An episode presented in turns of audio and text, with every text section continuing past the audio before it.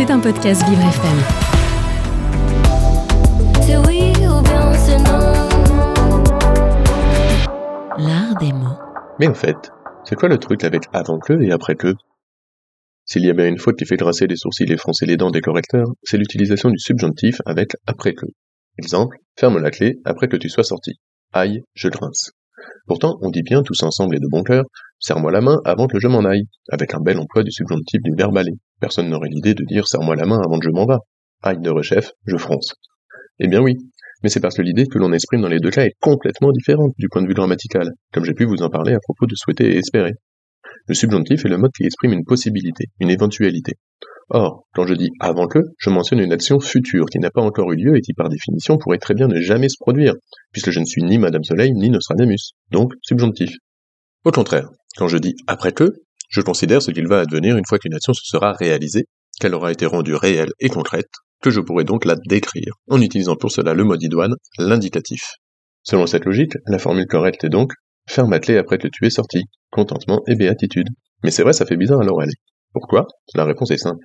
Parce qu'on entend presque personne utiliser cette tournure à l'oral dans notre quotidien. Presque tout le monde se trompe dans la joie et la bonne humeur de ceux qui ignorent leurs fautes en toute bonne foi.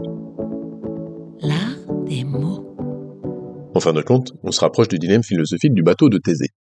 Pour honorer le souvenir de leur héros mythologique, les Athéniens conservent son bateau, l'entretiennent, et au fil du temps, les planches sont remplacées. Tant et si bien qu'au bout du compte, il ne reste plus aucune planche d'origine. La question philosophique est donc, si toutes les planches du bateau ont été remplacées par des nouvelles, s'agit-il encore du bateau de Thésée? Et si ce n'est pas le cas, à partir de combien de planches remplacées n'est-il plus le bateau de Thésée? C'est un peu ce qui se passe avec notre sujet. Si tout le monde fait la faute, est-ce que c'est encore une faute? Si la forme correcte devient plus dérangeante à l'oreille et moins spontanée que la forme erronée, que doit-on en conclure? Après tout, personne aujourd'hui n'est gêné par le fait que l'on dise et écrive fromage, alors que nos voisins italiens appellent ça formaggio. Pourtant, jusqu'au XIIe-XIIIe siècle, on mangeait nous aussi en France du formage. Mais par métathèse, c'est-à-dire une modification phonétique, le nom a progressivement évolué pour devenir fromage. Cela semble un détail pour nous, mais pour les premières personnes qui ont dit fromage au lieu de formage, cela devait représenter beaucoup de moquerie à l'époque.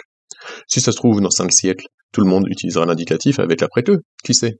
D'ici là, gardez à l'esprit qu'à chaque fois que vous utilisez le subjonctif avec la locution après que, c'est le fragile cœur d'un relecteur ou d'une relectrice qui se brise un morceau. Pauvre petit être de lettres, parti trop tôt.